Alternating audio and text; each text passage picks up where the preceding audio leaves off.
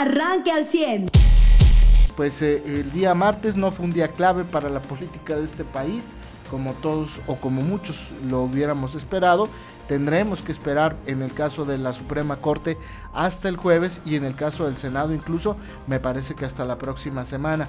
La quiso hacer cardíaca Monreal, vamos a ver, eh, es obvio y es natural que busque tiempo para negociar justamente Ricardo Monreal en el Senado la aprobación eh, eh, de la integración de la Guardia Nacional a la Secretaría de, la Defensa Nacional, mientras el tema seguirá dando que hablar miércoles, jueves, viernes, incluso sábado y domingo eh, con la opinión pública sobre las eh, eh, pues, posturas respecto a que se militarice o no la Guardia Nacional en el papel, porque en la práctica pues ya lo Muy buenos días, José. Muy buenos días. Y el tema es claro para, a ver, para algunos priistas es estar en un rotundo en contra, aunque esta iniciativa venga del PRI, pero eso es que están diciendo que es una movida de la, de la cúpula del partido, ¿no? Eh, algunos sectores políticos, varios aseguran que es eh, pues una negociación de Alito Moreno para que ya lo dejen en paz con los eh, ataques que están haciendo con, en su contra, ¿no? Y eso también pues es Alito Moreno, cuando vas de estado en estado, pones gente a que diga antes de que tú te pares que eres un, un dirigente que no se ha doblado ante las amenazas, pero eres capaz de doblar a tu bancada para que te dejen de amenazar. Entonces, bueno, pero lo que sí es cierto es que algunos puristas ya se han pronunciado en contra de estas acciones de militarización, entre ellos el dirigente del PRI Coahuila. O sea, aquí en este nuestro estado no estamos a favor de, ninguna acción que nos lleve o que nos acerque o que ayude en estos esfuerzos de militarización. Es lo primero y positivo que podríamos ver. Segundo, los eh, representantes tanto del, PAN como del PRD no hablan de si unos priistas quieren y otros no, y otros sí, y, si no se ponen de acuerdo, vamos a ver la alianza. No, están diciendo, si por priistas se aprueba eso, se aprueban estos cambios, es decir, se aumentan los años en los que eh, se le apruebe a, las Fuerzas Armadas encargarse de la seguridad del país, de la seguridad civil o la integración de la, de las, de la eh, Guardia Nacional, se va a la alianza. Sí, de hecho la postura del PAN es muy clara, no a la militarización de la Guardia Nacional y advirtieron que eso pondría en riesgo la alianza y el PRI contestó con un mensaje escrito de, de eh, eh, Alito Moreno, Alejandro Moreno, líder del PRI, que ellos no van a ceder a ningún tipo de presiones. Híjole, ¿y a cuál presión está cediendo? dice, obviamente aclara de mis aliados, ¿verdad? Ah, claro. Este, de las otras presiones. Pero de los enemigos, sí. Exactamente. Vamos a ver qué es lo que sucede. Yo insisto, eh, en este entorno y con esta postura de la cúpula del PRI, pues se pone en riesgo y los minutos están eh, contados para la alianza rumbo a eh, la campaña presidencial del 24 que ya empezó para todos. Y vamos a esperar a ver qué es lo que sucede, insisto, porque me parece que el más inteligente ganando tiempo es Ricardo Monreal. El que más se va a desesperar en estos días, en estos días es el presidente, que ayer en la mañanera, pues por fin me parece que está reconociendo eh, cuando se ha equivocado el presidente. Ayer lo cuestionan y le dicen, hay discursos grabados donde usted eh, declara que la militarización del país para la seguridad pública es un error y que no lo van a permitir. Y ahora usted lo hace y dice, cambié de opinión por la situación. Es decir, el presidente va a ir cambiando de opinión en temas donde se habría equivocado, por ejemplo este, el de los militares, cuando en campaña decía vamos a regresar a los militares a los cuarteles, y hoy los militares no solamente están en los cuarteles, están en los aeropuertos, en los trenes, en las refinerías, en las calles y en la seguridad pública. Mañana se va eh, a, decir, eh, eh, cambié de opinión y ya no voy a construir el tren, cambié de opinión y ya no vamos a refinar gasolina, cambié de opinión y voy a promover las empresas de generación de energía limpia, cambié de opinión y voy a, voy a cambiar de candidato presidencial o cambié de opinión, y, y, sí, me reelijo. O cambié de opinión que no. me voy a reelegir. Es decir, ya el presidente muestra con esta frase que está dispuesto a cambiar eh, eh, en donde se haya equivocado y en donde haya prometido o haya dado su palabra. O sea, ya no hay certeza para la política de este país. Ya no, por esa frase, cambié de opinión. Y, y, sabes, creo que en esto de no cambiar de opinión y sí cambiar o mantenerse, yo veo más eh, fruto a la postura ahorita del PAN y que suma al PRD de decir, se acaba la alianza y no hay alianza, porque ellos están diciendo, a ver, estamos haciendo esta alianza no para lanzar candidatos políticos, sino para trabajar por México. No podemos, nos, no nos aliamos, pensamos diferente en el Congreso, o sea, votamos diferente, porque pensar diferente pues lo van a hacer los partidos diferentes, eh, digo, lo hacen hasta los miembros de un mismo partido. Pero el no trabajar, si no trabajas en conjunto, no tiene razón de ser presentar candidatos en conjunto, ¿no? O sea, creo que sí le da a esto, pues, una, vaya, eh, constitución, por así decirlo, real o, una razón de ser el que se pongan tan estrictos. Sí, el presidente, como dices tú, Monreal, eh, con estas presiones eh, se suman a la lista de vaya, de este, de estos intentos por hacer tambalear, ¿no? La, alianza, que es lo primero que hemos visto digo, desde que se Pero yo me refiero a Monreal, eh, Monreal está presionando al presidente, no a la alianza. Este, el presidente está... O sea, pero dándoles más tiempo, vaya, para que sean más tiempo de, mm, que se tiren entre ellos, de que se digan, de que más actores salgan de escena. Mm, no sé, porque al final creo que Monreal va a buscar esa alianza. este, no, yo más bien creo que el pleito de Monreal es con el presidente, no con la alianza. Y el presidente aprovecha los daños colaterales de este eh, pleito, eh, eh, digamos, por lo que hace o deja de hacer la alianza. Pero para mí queda más claro, más allá de esto de trabajar por México, es un bla, bla, bla de los partidos. a mí me parece que el, PAN es el que va ganando tiempo y, coincido contigo. ¿Quién fue el primero que presentó una lista de cinco candidatos presidenciales dentro de la alianza? Sí, Acción el PAN. el PAN va a encontrar en esto el pretexto ideal para decir, yo me voy de la alianza, presento mis propios candidatos y voy a competir, sí, eh, con muy pocas posibilidades de ganar, hay que decirlo, por como hemos visto los niveles de aceptación presidencial y del partido Morena. Va a ser más difícil para el PAN competir en esas circunstancias y, y, desde ahorita pues yo le podría adelantar, no va a ganar. Pues, no, va a ganar la Pero el PAN sí es consciente que solo no gana. Sí, pero prefiere irse solo, tal vez porque ya sacó sus cinco, sus cinco candidatos, que seguir unido al PRI o al PRD, que finalmente pues no le ha generado mayores triunfos, por lo menos en el último año, electoralmente hablando. Entonces, pienso que el PAN va a encontrar una muy buen, muy buen pretexto para decirle Marco Cortés, a Alito y a Chucho, ahí nos vemos. Y tendremos que esperar a ver qué es lo que pasa entre PRI y PRD. O finalmente el PRI diga, pues me voy solo también para, la, para el 2021. Le tienden el tapete a, Morena, ¿no? Otra vez. Vamos a ver qué pasa. Digo, antes de la del 2024, pues eh, también las alianzas están riesgo, en riesgo para el 2023. ¿no? no hay que quitarse del renglón para Estado de México y Coahuila, que son también elecciones muy importantes, ¿no? Es decir, Morena tiene que ganar sí o sí el Estado de México. Coahuila es como oh, si le dijeras en una elección, oye, fíjate que está en riesgo, no sé, castaños y nadadores güey, yo me preocupo ahorita por eh, Saltillo y por Torreón, ¿no? Eh, los chiquitos no me importan. 3 millones contra 16 millones de habitantes, ¿no? Eh, pues claro que van por Estado de México. Y es que Morena hay que recordar que solo tiene la mitad de la Ciudad de México, porque la mitad de las ahora municipios o alcaldías, antes delegaciones, las tiene el PAN no tienen Nuevo León, no tienen Jalisco, eh, eh, y si perdieran Estado de México, si no lo logran ganar, pues sí sería un panorama muy difícil para ir a una presidencial. Digo, podría pasar, sí, claro, pero no gana, no, no ha habido partido que gane una elección presidencial sin eh, alguno de los estados grandes, ¿no? Entonces, pues yo sí veo que estas acciones ahorita de romper la alianza, son encaminadas al 2023. Porque el presidente sabe que así como él se desdice, pues cualquier persona puede desdecirse, por así decirlo, por así llamarlo o nombrarlo, eh, y, pelearse en el 2023 y arreglarse para la del 2024. En política lo único que no hay es palabra. No, claro. Ya no, nos dimos cuenta, decisiones eternas. Cambié de opinión, esa será la frase en adelante, y cambié de opinión.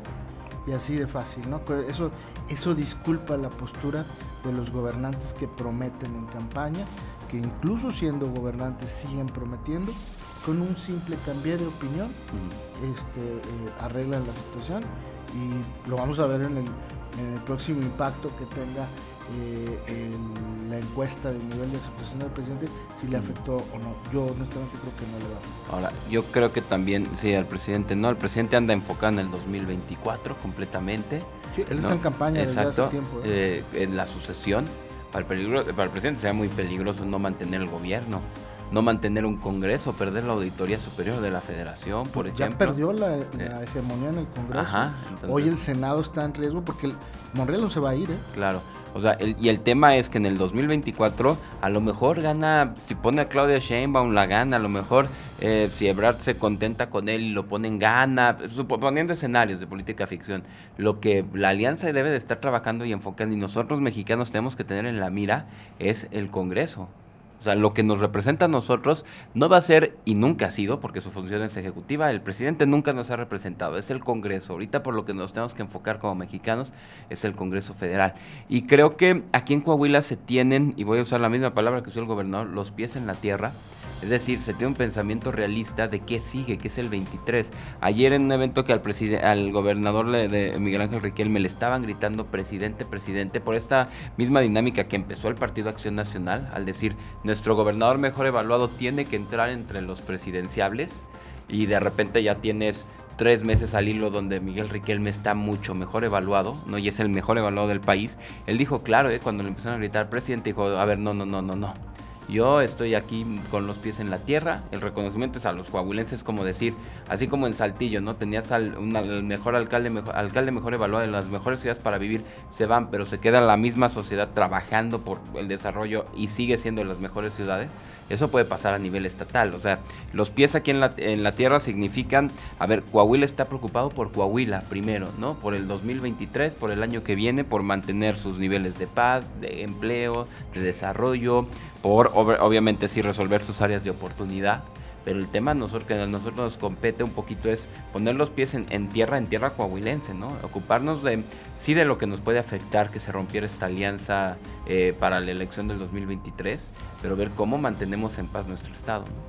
Pues bueno, ahí están las lecturas, las diferentes lecturas que hay a estos dos temas. En el tema de la prisión eh, preventiva con la Suprema Corte, me parece que la partida la ha ganado el presidente políticamente hablando. Los magistrados eh, prácticamente son ocho los que ya dijeron eh, que no se suspende. Probablemente puedan modificar algunos de los términos. y ayer en un análisis personal por la noche antes de dormir, también me daba cuenta la implicación que tiene este tema de la prisión preventiva. Le, voy a recordar dos casos, bueno, tres. Eh, incluso donde hoy, por ejemplo, el exgobernador de Coahuila, Rubén Moreira, pues tuvo alguna participación. ¿Te acuerdas del Michoacanazo? ¿Cuántos de los 200 detenidos que hubo del Michoacanazo tuvieron que, tuvieron que ser dejados en libertad? Ahorita tiene el porcentaje, pero fue más, más del de 86%. Exactamente, más de la mitad fueron liberados porque la fiscalía no tenía pruebas contra ellos. Luego le voy a poner el ejemplo de la maestra Elvester. Duró seis años en el fresco bote, encarcelada durante la administración de Peña Nieto. Y curiosamente, cuando Peña se va y llega López, la maestra sale libre. Y libre de toda culpa. ¿eh? Curiosamente, sucede con eh, eh, la ex titular de Sedatu, Rosario Robles. Llega López, sale la maestra, entra Rosario Robles a la cárcel y al terminar prácticamente el cuarto año de, gobierno de López, sale la maestra, perdón, sale Rosario y entra el ex procurador, el, que se mantiene en la cárcel. Todos ellos bajo este esquema de la prisión preventiva. Eh, e, ese es el común denominador. Los vamos a dejar en la cárcel porque tememos que escapen del país. Bueno, del Michoacanazo, nadie de los que fueron exonerados y siguieron su proceso en libertad escaparon del país. Que de hecho ya, ya lo recién eran 80, eran 28. Y a la fecha, o sea, estos 11 años, todos están en libertad. Los 16 ediles, los 11 eh, funcionarios municipales y un juez ya todos están en libertad, porque para ninguno había ni una sola prueba, además de que en la mayoría de los casos hubo violaciones a derechos en la, en la forma de la detención. ¿Por qué le comento esto? porque este, eh, esta figura de la prisión preventiva, eh, más allá de aquellos eh, delincuentes que están acusados de matar personas, de violar personas, y que evidentemente que sigan en las calles constituyen un peligro, pues para los políticos, o ojo, para los opositores al régimen, pues este modelo de prisión preventiva es lo más difícil de entender. Le voy a poner el ejemplo de un alcalde en Veracruz que ganó la elección eh, interno en un cerezo de Veracruz. Él ganó las elecciones en un municipio de Veracruz y lo metieron a la cárcel antes, una semana antes de las elecciones, lo metió a la a la cárcel el gobernador de Veracruz, gana la elección y antes de que termine el primer año lo liberan, gracias a la intervención en este caso del gobierno federal y ahora sí puede ser alcalde. El tema de la prisión preventiva bajo el argumento de se nos puede escapar del país para alguien de la oposición o un o, alguien que integre, integre perdón, un bloque opositor es sumamente grave. Por eso el tema de, de la discusión si la prisión preventiva es buena o es mala. Más allá, insisto, de los delincuentes que asesinan personas, niños, mujeres, eh, hombres eh, o aquellos violadores que significan un peligro para la sociedad, su permanencia en, en, la vía pública significan un peligro para la sociedad, pues en el caso de los opositores, este, esta figura de la prisión preventiva representa un peligro. Ojo, y lo estoy dando diciéndoselo con antecedentes no son elucubraciones ni imaginaciones. Hay antecedentes de que políticos o opositores al régimen pues se convierten en carne de cañón o carne de presidio para el régimen en turno. Mariano, muy buenos días. Muy buenos días y en la información local, además de, todo lo mencionado del día, que, bueno, nada más yo añadiría al tema de, la ruptura de la alianza, la, la propuesta de Alito Moreno y todo lo demás bueno, no la propuesta de Alito Moreno, pero la postura, la propuesta del PRI, que obviamente respalda a Alito Moreno y Rubén Moreira, este, está además el hecho, digo, por si alguien duda, oye, pero igual y no tiene nada que ver con que sea porque así van a dejar en paz a Alito Moreno. O sea, sí, la, sí dijo el presidente que él apoyaba esa idea, pero no necesariamente tiene que ser porque eso haya sido un contubernio entre la cúpula del PRI y Morena. Este, bueno, pues la, digamos que la cereza del pastel es ver una ley de ascensores que ayer en su martes de Jaguar dijo, hoy no tengo audios de Alito Moreno ya no voy a hablar de Y ya no va a poner, es como que, ah, Como el mensaje sí es claro. si, si, dudaban ustedes. Por si alguien tenía algo así. Nada, lo que añadir, pues para, digo, para que no piensen que así, de que, ay, estas son ocurrencias de, de, la mesa del 100 y de, no, no, no, no, no, o sea, ahí están los elementos, no es este, no es nada más un sospechosismo voluntario. Y, y bueno, y al, y a, y sí a las aclamaciones locales, pues bueno, que este yo creo que fue buena, y sensata la respuesta de Riquelme en el momento de decir, yo tengo los pies puestos sobre la tierra porque es, es, una respuesta muy política que no encarta ni descarta. Y que además, bueno, se da en el contexto de, del, de la información local relevante de hoy, que es precisamente la, la, el relanzamiento de del programa de la tarjeta eh, La Mera Mera. Ya lo habíamos, lo habíamos visto funcionar, este, lo habíamos visto incluso funcionar como un monedero electrónico, pero que ahora tienen además la posibilidad de recibir depósitos del extranjero eh, y mucho de lo que la gente del manejo que tiene de dinero ahorita, que es muy práctico, que es a través de las tiendas de conveniencia, es decir, que te puedan depositar en una tienda de conveniencia y, y tú con esa tarjeta hacer un pago o bien tú retirarlo también en algún un cajero, o esa modalidad que también es, es útil. Y pues son las dos, perdón, las dos formas de economía que más aumentaron durante los últimos años. Las remesas. Las remesas y los movimientos de... De, venta por internet, de depósito y entrego punto medio. o sea, de verdad, fue lo que más se Y es, es, precisamente atendiendo esa situación que es la, digamos que la modalidad más útil del, de las economías familiares locales, este, la que está atendiendo esta, esta tarjeta, que además obviamente es, es como el vehículo de identificación y de coordinación para la recepción de los programas sociales y este y, que además explicó Manolo tenían Manuel Jiménez el secretario de Desarrollo Social tienen descuentos incluso hasta en las inscripciones por ejemplo a los subsistemas de salud con Alep Covac este eh, eh, o la gente que quiere el CECITEC. Y también tienen descuentos para, bueno, pues, la, la, o la aplicación de los programas de cirugías de cataratas, en fin, o son muchas los, las opciones a las que la gente podría acceder con, con, la tarjeta. Y hacer un resumen en cuanto a lo que te podrías ahorrar, por ejemplo, metiendo a niños a la prepa, eh, ahorrando en las placas y demás, y podrían ser hasta 20 mil pesos anuales si usaras los, todos los programas y descuentos que tiene la tarjeta. Entonces, es interesante este, proyecto que se presenta el de ayer, digo, es una tarjeta, ya, digamos que la coordinación o, la identificación de los programas a través de una tarjeta ya se hacía, pero la, la adición pues son estas características nuevas que les mencionaba, ¿no? Muy bien, pues de esto y más vamos a platicar en esta mañana de miércoles. En los deportes más adelante el Meni de León nos dará los resultados de la primera eh, fase de esta doble jornada. Eh, eh, Pero otra goleada del América, eso sí. Ah, no, no, yo- yo no los vi los resultados. ¿verdad? 3-0 le metió al San Luis. Bueno, pues, Y Santos también, saludos a todos los que son Ya guerreros. recuperó Santos. 3-1 sí, al Necaxa. Y pues los rayados en un muy buen juego, 3-2 contra Cruz Azul. Muy bien, bueno, pues ya no nos esperamos el Meni, ya no los viste. este, y bueno, pues eh, eh, eh, le vamos a platicar de mucho más la serie entre Leones y eh, eh, Diablos allá en México. Eh, pues sigue en stand-by. Ayer se tuvo que suspender el partido por lluvia, iban ganando los Diablos. eh, los Diablos que fueron castigados por andar haciendo trampa. Y eh, pues eh, ya Sultanes esperando al ganador de esta serie para el campeonato de la Liga Mexicana de Béisbol.